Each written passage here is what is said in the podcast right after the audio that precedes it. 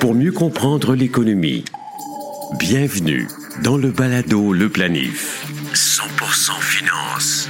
Voici Fabien Major. Bonjour et bienvenue. Je suis ravi de vous retrouver.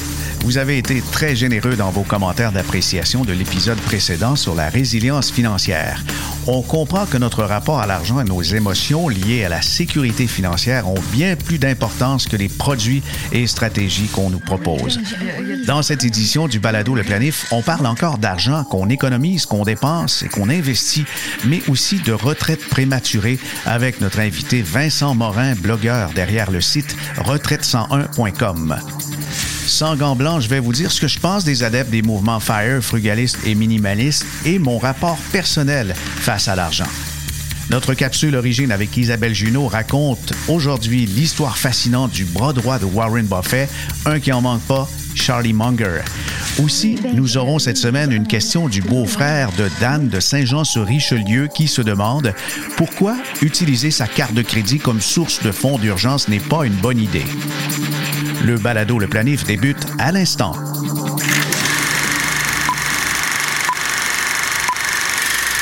Charlie Munger, l'associé de longue date de Warren Buffett, est un investisseur légendaire, un philanthrope et un penseur doté lui aussi d'une grande sagesse.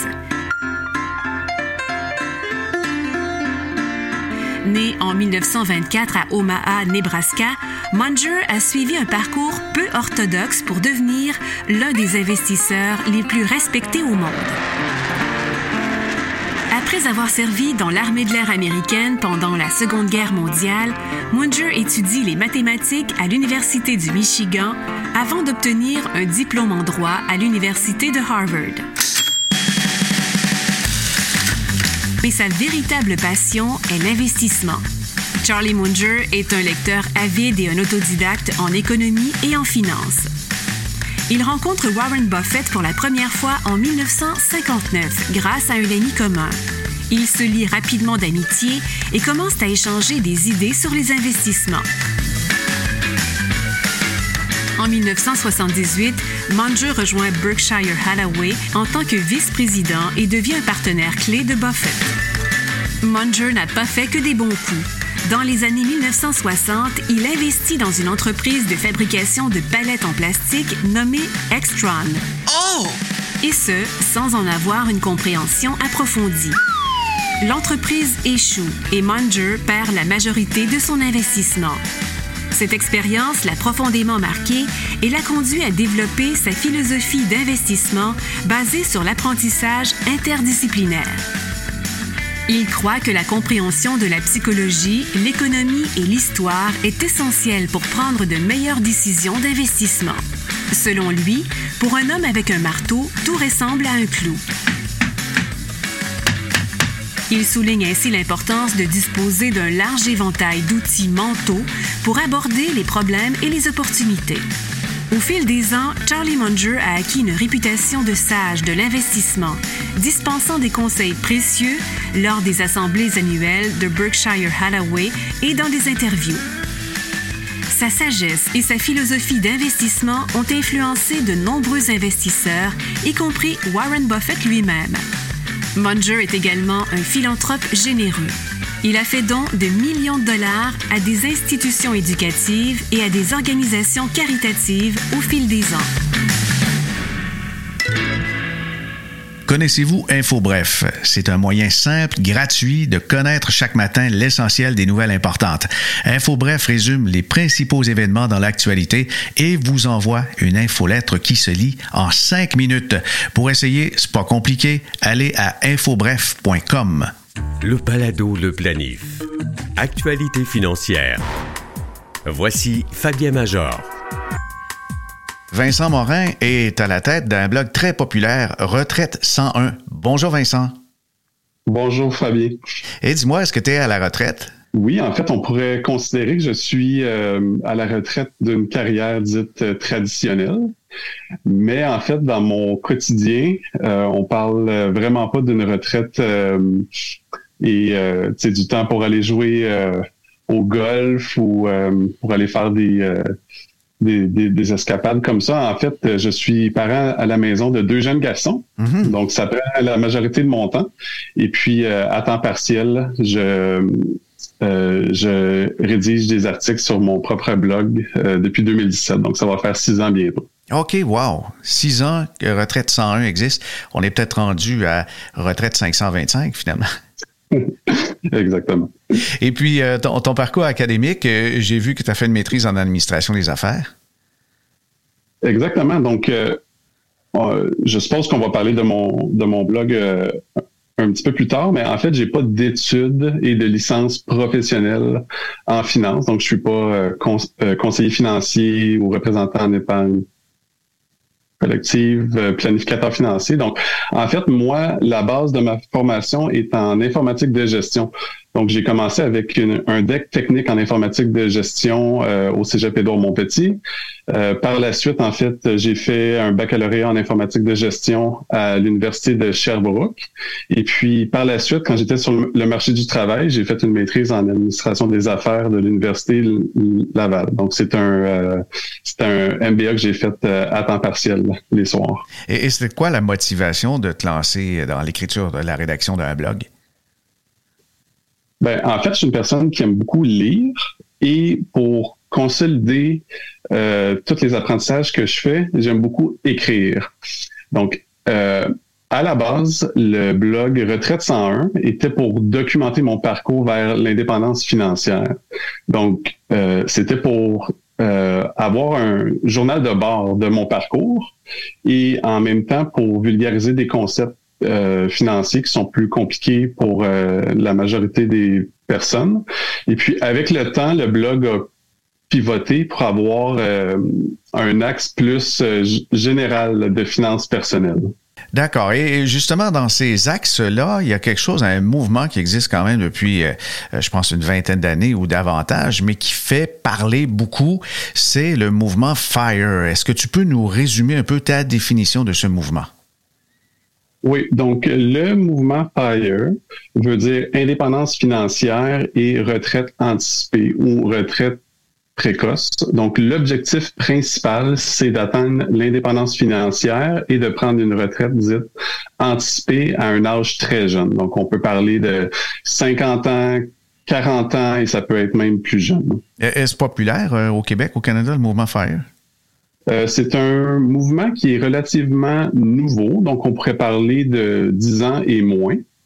Et euh, au Québec, on pourrait dire que ça a été popularisé par Jean-Sébastien Pilote du blog Le Jeune Retraité, qui a pris sa retraite euh, traditionnelle à l'âge de 39 ans. Si ma mémoire est bonne, c'était en 2017. Oui, c'était assez tôt, en effet, 39 euh, ans pour être retiré. C'est comme un joueur de hockey ou euh, un joueur de, sport exigeant comme le basket. Euh. Mais pour quelqu'un qui fait un travail de bureau, on se questionne un peu. Puis là arrivent de nouveaux mots. Frugalisme, minimalisme qui complète le mouvement FIRE et tu as fait un texte là-dedans. Je vais inviter les liens, euh, les gens à le lire puisque je vais déposer un lien sur le site officiel du balado Le Planif et on, va pouvoir lire ton article qui a été publié à la fin d'août 2023. Alors, résume-moi un petit peu, c'est quoi la différence? Parce que là, ça fait quand même pas mal de mots qui ressemblent au mouvement FIRE. Est-ce la même chose d'abord? Donc, effectivement, euh, je pense que sur les réseaux sociaux, on voit de plus en plus d'étiquettes. Puis par étiquette, je veux dire euh, souvent des modes de vie. Donc, on entend souvent parler de frugalisme, on peut entendre parler de fire, de YOLO, de minimaliste, de van life, zéro déchet. Je pourrais continuer là une, très, grande, une très grande liste. Puis en fait, euh, moi-même, souvent, je confonds plusieurs de ces étiquettes-là. Et euh, récemment, je participais à un documentaire qui était euh, axé sur le frugalisme et le mouvement FIRE, mais le minimalisme a aussi été abordé dans le documentaire. Donc, ce que je voulais faire, en fait, c'est d'écrire un article sur les trois étiquettes, puis d'essayer d'expliquer les différences. Simplement, moi, je ne suis pas un expert du minimalisme en tant que tel, mais étant donné que c'était euh, une des étiquettes qui était abordée dans le documentaire, donc je trouvais important de les mentionner. Euh, donc, euh, le frugalisme, en fait, c'est c'est un mode de vie. Donc, c'est quelqu'un qui va gérer ses dépenses de façon intelligente, puis il va essayer de d'économiser de l'argent sur les dépenses qui sont jugées non essentielles. Euh, le frugaliste va être une personne qui est créatif. Donc, c'est une personne qui va être capable de réduire ses dépenses, mais en maintenant une bonne qualité de vie. Puis, euh, tu sais, quand je mentionne une personne qui est créative, euh, ça pourrait être une personne qui est capable de faire des réparations sur sa voiture lui-même. Ça pourrait être quelqu'un qui est capable de cuisiner à, la maison au lieu d'acheter des aliments transformés.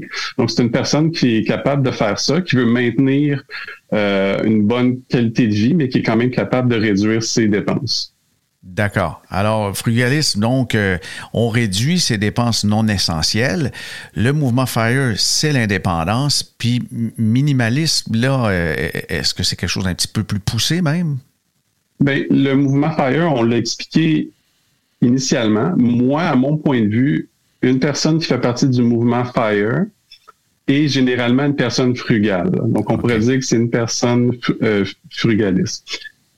Aussi, on pourrait dire que une personne qui est dans le mouvement FIRE pourrait être minimaliste. Puis pourquoi que je dis ça? En fait, c'est la personne ne va pas nécessairement être minimaliste, mais il va avoir des tendances. En fait, la raison est que euh, la personne qui fait partie du mouvement FIRE doit être capable de réduire ses dépenses pour être capable de dégager une marge de manœuvre vraiment importante, pour être capable d'épargner et d'investir. Et souvent, ça va passer par la réduction des biens matériels.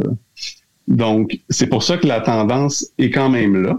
Mais c'est mais c'est vraiment un, mode de vie différent. Donc, le minimalisme, il va vraiment axer sa vie sur la simplification, et simplification, c'est pas nécessairement les biens matériels. Ça va être aussi simplifier la charge mentale. Donc, tous ces, ces objets-là sont présents. Il faut les entretenir, il faut les nettoyer. Donc, c'est pas nécessairement physique, c'est aussi mental. Oui, c'est presque philosophique et, religieux, minimalisme, à t'entendre. Là, on dirait qu'il y a une tendance un peu de rattrapage de la philosophie New Age euh, fin des, des années 90. Euh, je connais pas nécessairement cette tendance-là, mais euh, je dirais dans le fond que c'est vraiment axé sur le bien-être. Donc, on réduit ces objets, on réduit la charge mentale, on peut aussi réduire le gaspillage. On va mettre euh, peut-être le focus sur vivre des expériences plutôt que d'accumuler des biens matériels. Euh, puis, tu sais, une personne minimaliste va pas nécessairement euh, euh, réduire les dépenses. Ça dans le sens que au lieu d'avoir plusieurs objets, il pourrait avoir moins d'objets, mais de qualité supérieure. Donc, c'est des objets qui vont durer plus longtemps. Donc, c'est des objets de, haute qualité, des objets fonctionnels.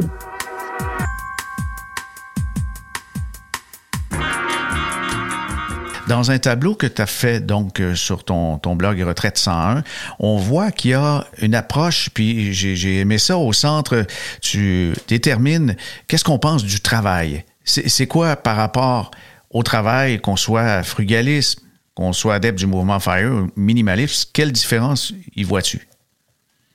Oui, ben en fait, étant donné que les mouvements euh, donc, le frugalisme, le mouvement FIRE et le mouvement de minimaliste sont interreliés puis qu'on peut souvent les, les mélanger. Donc, j'ai essayé de séparer euh, plusieurs aspects. Donc, euh, soit par l'objectif ou par euh, l'aspect financier ou par l'approche envers le travail ou sur les biens matériels. Donc, pour ce qui est du travail, en fait, une personne frugale va continuer de travailler. Donc, il n'y a pas nécessairement d'objectif de se retirer du milieu du travail. La personne qui va faire partie du mouvement FIRE, son objectif, c'est de quitter le travail traditionnel dès que la personne va avoir atteint l'indépendance financière. Pour la personne minimaliste, je pense que euh, l'approche envers le travail va être, surtout être de trouver un équilibre. Donc, un équilibre entre le travail puis un équilibre avec les autres aspects de la vie. Donc, je pense que c'est surtout ça la différence. Mm-hmm.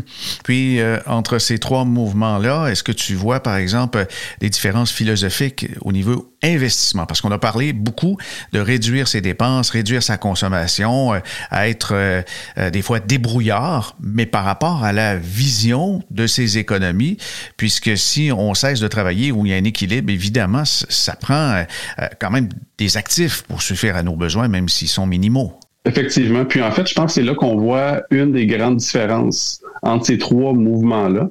Donc, euh, on pourrait dire que les trois vont avoir euh, une approche sur la réduction de dépenses. Mais au niveau de l'investissement, en fait, c'est vraiment le mouvement FIRE qui va euh, euh, dans lequel on va parler le plus d'investissement.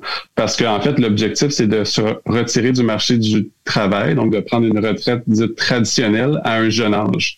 Puis pour arriver à faire ça, il faut non seulement réduire les, dépenses, mais il faut aussi investir. Donc, euh, dans le mouvement FIRE, on va avoir des taux d'épargne vraiment élevés, puis on va surtout voir des personnes qui vont investir, euh, que ce soit de l'investissement boursier ou de l'investissement en immobilier. D'accord. Et dans les investissements, j'imagine que là, on peut décortiquer puis analyser tout ça. Mais pour euh, me souvenir d'une conversation avec Jean-Sébastien Pilote, le, jeune retraité dont tu faisais référence plus tôt, il me disait qu'au début de la pandémie, il y a eu un peu de sueur froide parce que si la majorité de ses économies sont investies, disons, dans l'indice SP500, puis tu as une culbute de, moins 33 là, euh, c'est sûr que ça vient insécuriser euh, son, son avenir. Est-ce que tu es, conscient, tu as entendu ou lu des trucs par rapport à justement le, niveau de risque acceptable, qu'on soit frugaliste, euh, adepte du mouvement FIRE ou minimaliste? Je pense qu'on entend beaucoup euh, de la phase d'accumulation, étant donné que le mouvement est relativement nouveau. Puis on n'entend pas beaucoup parler ou on va pas souvent lire des articles sur le plan de décaissement. Euh, en, fait, pour les personnes qui sont dans le mouvement FIRE, le plan de décaissement va être aussi ou plus important que le plan d'accumulation des actifs. Euh, ensuite, pour ce qui est du niveau de, de, risque, ben, en fait, ça dépend de, de, chaque personne, ça dépend de son profil d'investisseur, ça va dépendre de ses objectifs, euh, ça va aussi dépendre de son mode de vie.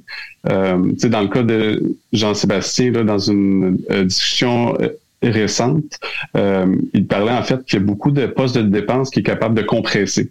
Donc, si, euh, disons, euh, qu'il y a une baisse des marchés euh, vraiment importante, puis euh, il doit faire un décaissement pour supporter son mode de vie. Donc, il est capable de compresser certaines dépenses. Puis dans son cas, c'est les voyages. Donc, il voyage vraiment beaucoup. Donc, il est capable de compresser ces dépenses-là pour un certain nombre de temps. Puis, il va être capable de gérer son budget de, de cette façon-là. Effectivement, planifier le décaissement, euh, c'est la clé quand on veut quelque chose de durable qui s'échelonne sur euh, plusieurs années. Et, de ton côté, euh, à quel des trois tu t'identifies dans le minimalisme, FIRE ou encore frugal? À la base, moi, je fais vraiment partie, puis c'est drôle de le dire de cette façon-là, parce que j'aime pas vraiment les étiquettes, là, mais on pourrait dire en fait que je fais partie du mouvement FIRE. Puis, en fait, euh, pour rendre ça encore plus compliqué, donc il y a plusieurs variations du mouvement FIRE. Donc, souvent, on, peut lire euh, sur euh, le Lean Fire, le Fat Fire, le Coast Fire, le Barista Fire. Donc, toutes les variations sont présentes. moi, personnellement, on pourrait dire que je suis identifié au Coast Fire. Euh, Coast Fire, qu'est-ce que ça veut dire? En fait, c'est quelqu'un qui a accumulé beaucoup euh, de placements ou d'actifs financiers immobiliers ou autres, puis qui serait capable de prendre une retraite dite traditionnelle à un âge futur. Donc, la seule chose que j'ai besoin de faire, en fait, c'est de couvrir mes dépenses, que ce soit par un travail euh, à temps partiel ou un travail occasionnel, mais j'ai plus besoin d'épargne. Euh, donc moi j'ai atteint mon chiffre magique en 2021. Puis mhm. euh, en fait c'est la raison pourquoi c'est une des raisons pour laquelle j'ai quitté le monde du travail euh, traditionnel. Puis nous en fait la façon qu'on est capable de couvrir nos dépenses c'est avec le revenu d'emploi de, de, ma femme qui travaille depuis peu à temps partiel et moi avec mon propre blog. Euh, donc, en fait, je vends pas de cours, je vends pas de formation et au contraire, tout est, bien expliqué comme quoi que je donne aucun conseil et recommandation financière. Mais par contre, je suis quand même capable de générer des revenus avec mon blog. Euh, puis je les explique. En plus, je, divulgue tous les chiffres. C'est un blog de, de finances, donc je me suis dit pourquoi pas? Je pourrais divulguer les titres et les montants euh, que je gagne avec mon blog. Donc, principalement, ça va être des revenus publicitaires, ça va être des revenus d'affiliation, euh, par exemple pour des comptes de banque ou des courtiers en, ligne. Donc, j'ai plusieurs ententes de ce type-là. Euh, j'ai un, revenu d'abonnement, qu'on pourrait dire c'est comme un système de pourboire. C'est en, fait plusieurs lecteurs de mon blog qui m'ont encouragé à créer un compte de type Patreon ou Buy Me a Coffee pour euh, utiliser comme type de, de, de, pourboire. Puis, en fait, depuis 2023, j'écris maintenant euh, des articles pour plusieurs journaux. Euh, mais en fait, c'est en mode, euh, je sais pas le terme francophone, mais en, en, mode ghostwriting. Donc, j'écris pour eux et eux vont publier le, le contenu à leur nom. OK, OK. Alors, un, auteur fantôme, finalement. On, a, on a caché ton identité volontairement ou de manière stratégique, là, je comprends de manière stratégique, oui. Oui, eh ben merci Vincent. Euh, ce que ça fait principalement notre entretien, ça donne le goût de te lire et te relire et euh, d'aller donc principalement sur le site euh, Retraite 101. Merci de cet entretien. On, on, en sait davantage maintenant sur la différence entre fire, minimaliste, frugal. On se fait une thèse là-dessus et puis on, on essaie de contenir nos dépenses. Planifier mieux avec le balado Le Planif. On dit que l'argent corrompt, mais aussi que l'argent peut soigner. Donc, c'est plutôt ce qu'on en fait qui transforme en poison ou encore en remède. Dans un épisode précédent avec Chantal Lamoureux de l'IQPF et Véronique Joannis, on a parlé de résilience et de rapport sain face à l'argent. Quand on en manque, ben c'est très souffrant. Les troubles psychologiques liés à l'argent sont connus et bien documentés. L'insécurité financière peut mener à des comportements compulsifs, comme l'a démontré une étude du Journal of Behavioral Addictions. Ces comportements peuvent inclure des achats compulsifs, des dépendances variées, comme les machines à sous, les gratteux, mais aussi le trading boursier et la négociation de crypto sur marge. Oubliez pas qu'une partie importante des amateurs de crypto sont attirés par cette classe d'actifs, surtout par un désir de réaliser des gains importants rapidement. Ben, peut-être aussi pour se sortir du pétrin. Les comportements d'accumulation extrême font aussi partie des manifestations de pathologies liées à l'argent. Je parle pas du monde cheap, là, mais des vrais radins, des vrais gratteux qui n'hésitent pas à couper dans les soins de première nécessité les leurs ou ceux de leurs proches, afin de voir leur compte de banque et d'investissement s'engraisser. Mais à l'autre bout du spectre, il y a ceux qui ont réglé leur endettement et qui s'en vantent un petit peu trop. Rien de pire qu'un ancien gros pour culpabiliser son entourage sur la malbouffe. Il y a quelques philosophies liées à l'argent, voire des mouvements populaires, qui dictent notre vie financière quasiment comme des disciples du keto ça devient presque des sectes qui prônent une vie de restriction, de privation pour atteindre des objectifs plus grands et nobles, comme la retraite avant d'avoir la moindre ride. Mais est-ce que c'est la voie à suivre? Si vous avez l'impression de travailler très dur physiquement ou que vous n'aimez pas votre boulot, ben peut-être rêver à la retraite, dans ce cas-là, ça peut se comprendre.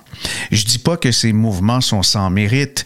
Ils ont aidé beaucoup de gens à sortir de la spirale de la dette et à prendre le contrôle de leur vie financière. Mais après ça, il me semble que, ah ben, c'est bon, on a appris à pédaler, euh, on va rouler tout seul sur deux roues. Cependant, il est important de se rappeler que la vie est courte. On n'en a qu'une seule.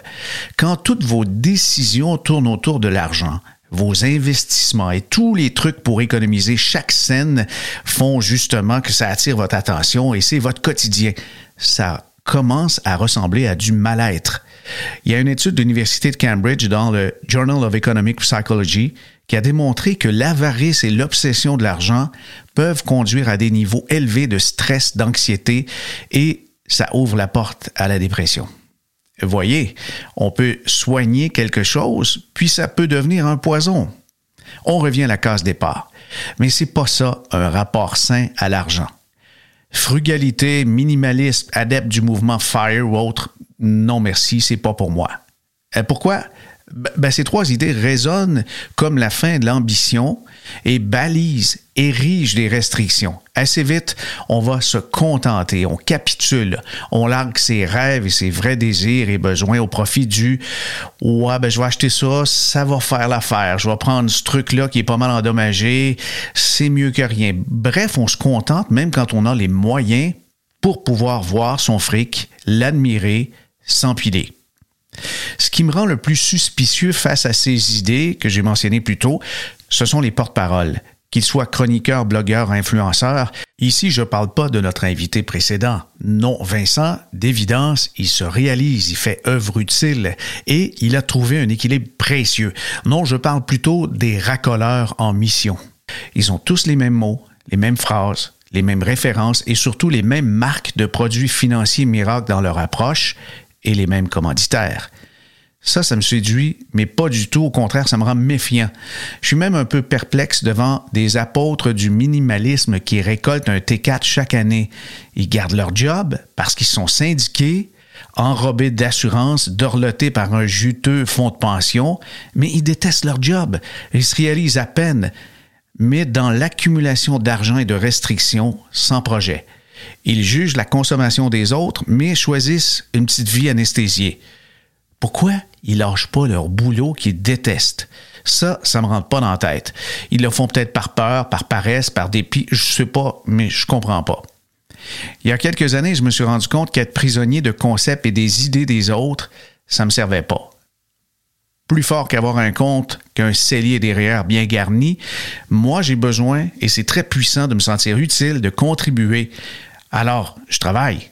Le sentiment d'accomplissement fait plus de bien que de savoir que son compte de banque affiche cinq ou six chiffres au compteur. Pour m'entendre à l'occasion, vous comprenez que j'ai pas de problème d'argent. Et j'ai pas de problème avec l'argent. J'en manque pas, j'en manquerai probablement jamais. Mais quand j'avais plus de cheveux, puis ça fait longtemps, j'ai compris pourquoi je manquais d'argent et pourquoi le vrai problème n'était pas un manque de revenus ou de trop de dépenses, mais l'idée que je me faisais de l'argent. Il y a des lectures d'ouvrages de certains auteurs en finances personnelles qui m'ont bien aidé. Je pense à David Chilton, Stephen Covey, même Tony Robbins et aussi de la science-fiction, Aldous Huxley, Asimov, Bernard Werber et, surtout des maîtres à penser comme Napoleon Hill et Seth Godin m'ont éveillé, m'éveillent encore et je suis particulièrement ravi de lire récemment les ouvrages de Morgan Housel. Être bien assorti sentimentalement, ça c'est un incontournable si vous souhaitez dompter vos finances personnelles. Avoir une conjointe, un conjoint dépensier irresponsable face à l'argent, ben ça garantit une vie de couple pleine de tensions, de tiraillements, de prises de bec et surtout de menaces de l'agence du revenu. Faut régler ça avant tout. Vous l'aimez bien, mais ça marche pas. Écoutez, faut régler ça c'est pas tout, je vais peut-être vous surprendre, mais pour régler une fois pour toutes ces tourments et questionnements face à l'argent, faut réfléchir à sa mort. Oui, sa propre mort. Elle va survenir, c'est certain, pas nécessairement quand on sera prêt. Si ça se produit la semaine prochaine, laisserez-vous des dettes ou des actifs à votre famille? Quant à vos derniers souvenirs, verrez-vous des balades à cheval dans les montagnes de Croatie, le Grand Canyon vu d'un hélicoptère, côtoyer un banc de calmars en apnée qui danse autour d'un récif de corail, des, belles images comme ça. Avant de mourir, je pense pour se sentir apaisé parce que j'ai connu bien des gens qui sont décédés et je crois que qu'est-ce qu'on ne veut pas, c'est des regrets et la pile de cash devient pas mal inutile. Donc, une vie bien remplie, ça rime peut-être à vivre des expériences de couleurs, de sons, de saveurs, d'éblouissement. Ça donne bien. Il y a partout autour de nous des dizaines de pays, il y a même des centaines, je devrais dire. Et si la nature avait voulu qu'on soit fixe, immobile, cloisonné dans son quartier, dans sa maison, elle nous aurait fait pousser des racines en dessous des pieds. Je vous souhaite sincèrement de visiter un maximum de lieux enchanteurs, de pays, de villes, villages, mais que vous voyagez en première classe ou en sac à dos, il va falloir de l'argent. C'est pour ça qu'il faut travailler, pour expérimenter, pour voir autour de nous, pas juste pour retenir le cash, mais aussi pour le dépenser. Mais on n'est pas obligé de bosser, je veux dire de se défoncer, de suer, de se faire exploiter. Si étudier sert à quelque chose, je pense que c'est à ça. Les diplômes représentent un ticket d'entrée vers un employeur de choix qui ne nous connaît pas assez encore. En voyant notre diplôme, il sait qu'on a la capacité d'apprendre et on possède un minimum de ténacité. C'est juste ça, je pense, faire des études. La capacité d'apprendre et posséder un minimum de ténacité. Et euh, si ce n'est pas pour un employeur, ben, ce sera ça de gagner quand vous vous lancerez en affaires. Vous commencerez à saisir l'importance de planifier, s'organiser, fixer des objectifs sur quelques mois, voire quelques années. Et avec quelques études et quelques diplômes, ben, ça vous donne aussi plus de choix et plus d'idées. Travailler pour prendre sa retraite, uniquement pour ça, ben, ça me semble franchement loufoque et contre nature, surtout si, comme moi, vous souhaitez accomplir quelque chose qui peut être significatif dans la vie des autres. Faire un métier, exercer une profession que vous adorez, qui vous passionne, ben, vous n'aurez jamais l'impression de travailler. En rendant service avec conviction et dévouement, vous aurez la capacité de résoudre des problèmes et on va vous payer, peut-être même plus cher que vous ne l'avez jamais imaginé. On va revenir à la consommation ce n'est pas que négatif. La consommation peut encourager vers la profitabilité, la recherche et le développement de certaines entreprises et entraîne les innovations. Et les innovations nourrissent, soignent, sauvent, guérissent, réjouissent, amusent, appellent des secours plus rapidement, réchauffent, sécurisent. Ça finit plus. La liste est longue. Bien franchement, je vous l'ai déjà dit, je pense que l'argent est fait pour circuler, pas pour être conservé et mis en tas indéfiniment sans raison ou autre but que de le collectionner par insécurité ou obsession. La vie est courte, il n'y en a qu'une. Entre le YOLO, You Only Live Once, et le dénuement extrême de certains minimalistes, il y a un juste milieu. Vous avez le droit d'apprécier les bons vins, le dernier iPhone, les paysages de la Toscane, mais si c'est pour en faire un étalage de selfie, c'est questionnable. Ça recommence, ça redevient un poison. Un des plus grands pouvoirs de l'argent, c'est celui du non. Avoir de l'argent vous permet de refuser ce qui correspond pas à vos valeurs, vos principes, vos priorités. Juste pour ça, je pense qu'il faut en faire, c'est nécessaire. Enfin, n'oublions pas que l'argent peut être un formidable outil pour le bien vous pouvez contribuer à des causes qui vous tiennent à cœur, aider les moins fortunés ou investir dans des entreprises éthiques et responsables. L'argent lui-même, c'est neutre, c'est ni bon ni mauvais. Ça dépend de la manière dont on l'utilise. Et ça m'amène à la conclusion. C'est quoi la richesse? À mon avis, la richesse est composée de six sphères aussi importantes les unes que les autres. Vous avez la santé, les connaissances, la famille, l'amitié, les expériences, le vécu, ça c'est tant professionnel que personnel, les savoirs, les odeurs, les relations, le sport, les loisirs. Puis vous avez enfin le patrimoine, vos actifs, les maisons, les titres boursiers, votre PME. Une vie où toute votre attention est concentrée sur vos possessions et néglige votre santé et vos proches, où vous cessez de faire des découvertes, des voyages et éveiller vos sens, ben, je pense qu'elle n'est pas aussi riche que vous le prétendez. Puis, lorsque survient l'indépendance, l'autonomie financière, vous devenez, à mon avis, ultra riche de votre temps. Vous pouvez consacrer du temps à aider les autres, vous pouvez prendre une, deux, même trois années sabbatiques, refuser des clients ou vous consacrer qu'à vos passions. Avoir du temps, c'est peut-être plus riche que ceux qui en manquent. Mais pour avoir du temps, il faut avoir une réserve financière suffisante pour vous faire vivre jusqu'à la fin de vos jours sans souci, sans trop de stress. Ben, en somme, il est important de trouver un équilibre entre l'épargne et la dépense. La vie est trop courte pour être vécue dans la privation constante, mais elle est aussi trop précieuse pour être gaspillée sans réfléchir. Je souhaite que vous allez trouver votre propre voie, celle qui va vous permettre de vivre pleinement tout en préparant l'avenir. Balado le planif. Finance. La question du beau-frère est en fait celle du beau-frère de Dan de Saint-Jean sur Richelieu. Il se demande Pourquoi utiliser sa carte de crédit comme source de fonds d'urgence n'est pas une bonne idée? Ben, très simple, on va répondre à Dan et à son beau-frère simultanément. Ben, un fonds d'urgence, c'est quand il y a une urgence. Mais imaginez si vos cartes de crédit sont pleines. À ce moment-là, il n'y a plus de fonds d'urgence. C'est aussi bête que ça. Mais principalement que le fonds d'urgence devrait être vos propres capitaux, votre propre source de revenus que vous avez mis de côté, qui n'est pas risqué, donc qui n'est pas investi dans les actions, dans les cryptos dans des trucs volatiles et qui est accessible en moins de 24 heures. Vous l'avez au bout des doigts. Urgence médicale, urgence au niveau de vos déplacements, votre véhicule, urgence pour euh, peut-être rendre service à, des proches qui sont dans le besoin, à vos enfants qui ont des dépenses euh, imprévues. Ça peut être un bris aussi de votre résidence. Donc, des capitaux qui sont disponibles immédiatement. Et parfois, on a besoin de cet argent et c'est pas avec du crédit qu'on va pouvoir y répondre plus rapidement. Alors voilà la raison. Et combien le fonds d'urgence, je vous rappelle, c'est trois à six mois de dépenses que vous avez dans votre budget. Mais qu'est-ce qui fait la différence donc le 3 et 6 mois?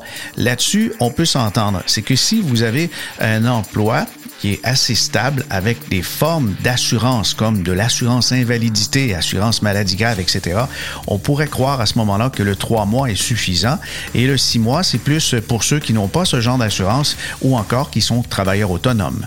Voilà, c'est ce qui termine cette édition du Balado Le Planif pour cette semaine. Ici Fabien Major. À bientôt.